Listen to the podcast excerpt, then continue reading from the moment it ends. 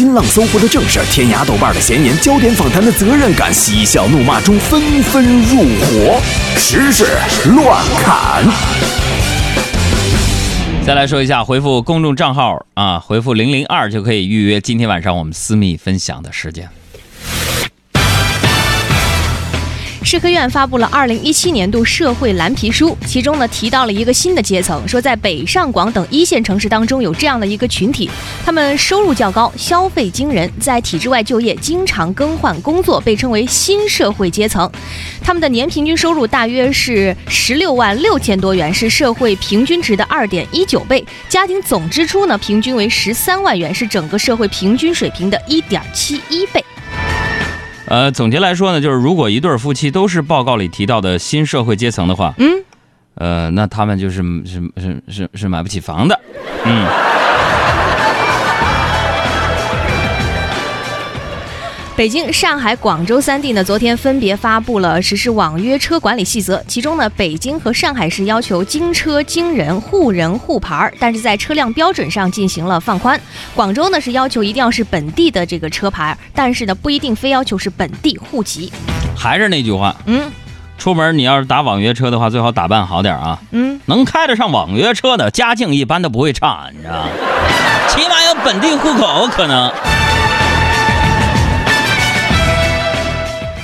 再来说重庆有一个小伙子小熊啊，在十月天气转冷之后呢，就把自己玩手机的阵地从沙发转移到了床上，每晚他都要躺在床上玩手机超过三个小时。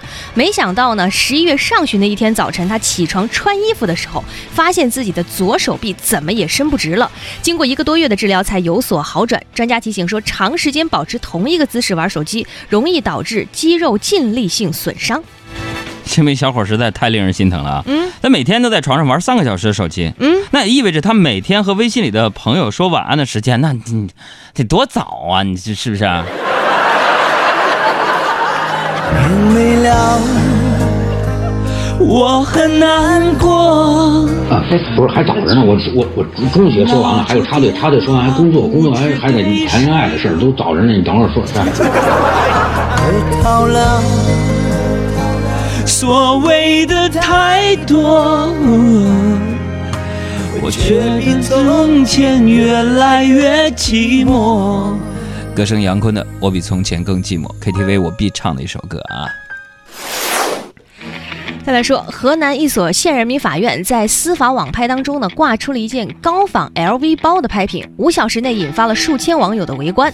其中呢，经历了三次出价，由三百五十元涨到了四百五十元。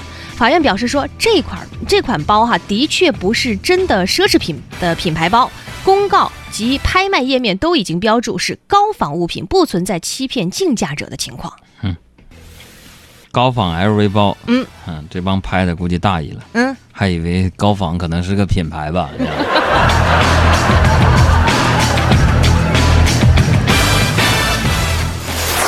在杭州呢，最近装了十四台望远镜，供人呢免费观江景。结果没想到安装的第一天就有望远镜被人偷了，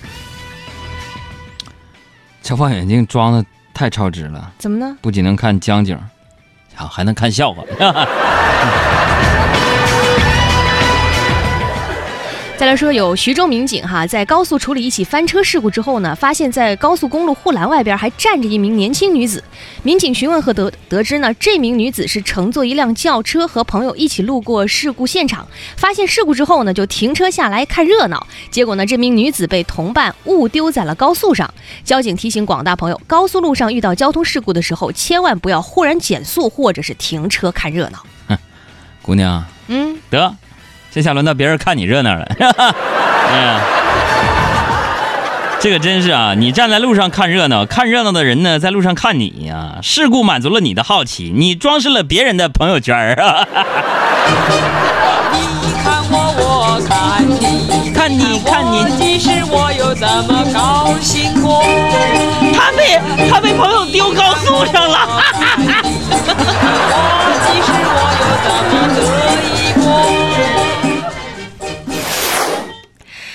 警方呢最近接到了一个报警，说一个四岁的小男孩独自开着玩具车在路上闲晃。民警呢立即赶到现场，将这个四岁的小男孩带回了派出所。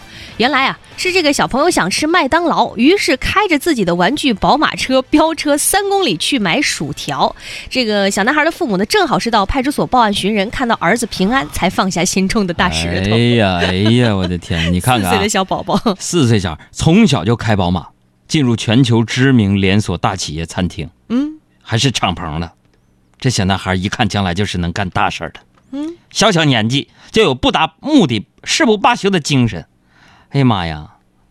而且还认路，嗯，家伙的，哼，开三公里买薯条。哼长大以后啊，那肯定是一个嗯，大吃货呀。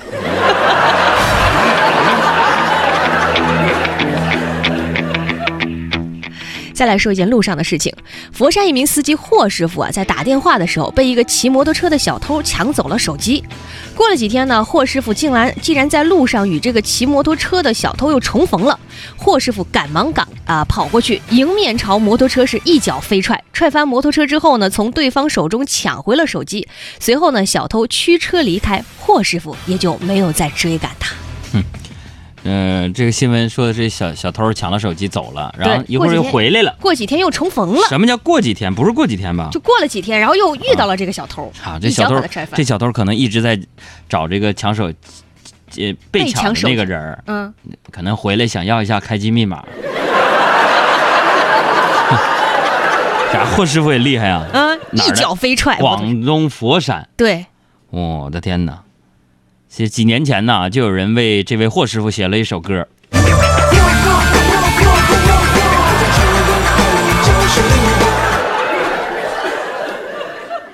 是谁的你看我们节目音乐就是丰富，来，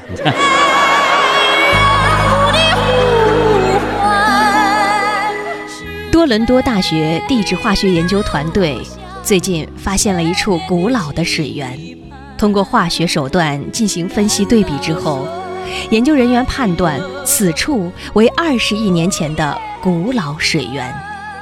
有研究人员大胆地喝了一口这二十亿年前的最古老的水之后，表示，水中的微量金属不会让人致死，但味道确实让人觉得恶心至极。这事儿太让人震惊了。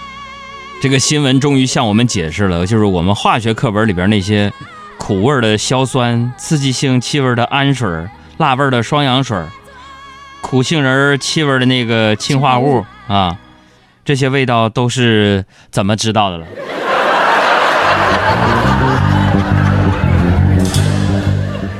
英国有一项调查显示，自去年世界卫生组织的一个下属机构将经过腌制、烟熏、发酵或用于其他增强口味或防腐处理方式制成的加工肉制品列为致癌物之后，英国培根的销量是锐减。英国人民对于他们的传统食物并不是真爱。怎么呢你？看看我们隔三差五宣传烧烤、火锅、炸鸡排有害健康，嗯，大家只会就是吓得吓得多了，就多吃几顿压压惊就好了。